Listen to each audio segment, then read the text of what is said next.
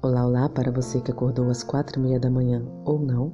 Hoje é terça-feira, dia 1 de setembro de 2020. O título da nossa lição de hoje é Organizados para Servir. Mãos à Bíblia. Leia 1 Coríntios, capítulo 12, versículos 12 a 25. De que modo o corpo ilustra o trabalho conjunto e harmonioso em pequenos grupos? Letra A. Os membros do corpo são independentes e não precisam dos outros. Letra B. Os membros do corpo são interdependentes e são importantes. Paulo não apenas revelou a importância dos dons espirituais, mas sugeriu como podem ser organizados. Ele discutiu os dons espirituais no funcionamento do corpo de Cristo. Um estudo de anatomia e fisiologia revela que os órgãos do corpo estão organizados em diferentes sistemas interrelacionados.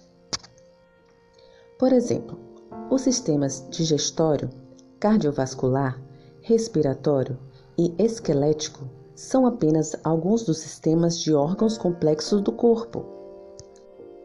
Os dons espirituais são como as diferentes partes do corpo. Eles funcionam melhor quando organizados em sistemas ou grupos. Na maioria dos casos, não podem funcionar sozinhos. Nosso corpo não é apenas um conjunto de órgãos separados que trabalham de modo independentes. Cada função corporal é organizada em um sistema integrado que trabalha para um objetivo comum. Isso revela algo sobre o ambiente em que podemos usar melhor nossos dons espirituais. É fácil desanimar ao trabalhar sozinho, mas quando fazemos parte de um pequeno grupo, com pessoas de interesses e objetivos semelhantes, descobrimos que nossos esforços podem ter um foco muito maior e ser grandemente ampliados.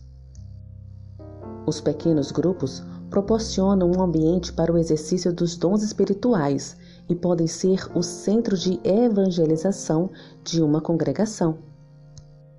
Segundo a escritora Ellen White, abre aspas, a formação de pequenos grupos com base de esforço cristão foi-me apresentada por aquele que não pode errar.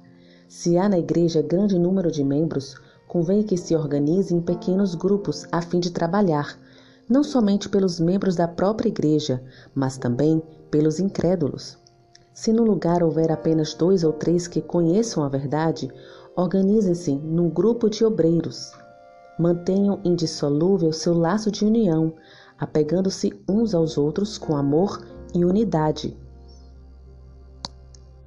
animando-se mutuamente para avançar, adquirindo cada qual ânimo e força com o auxílio dos outros.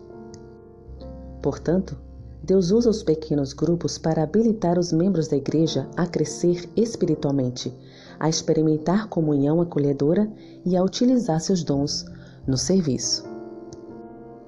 Que o Senhor te abençoe. Um bom dia.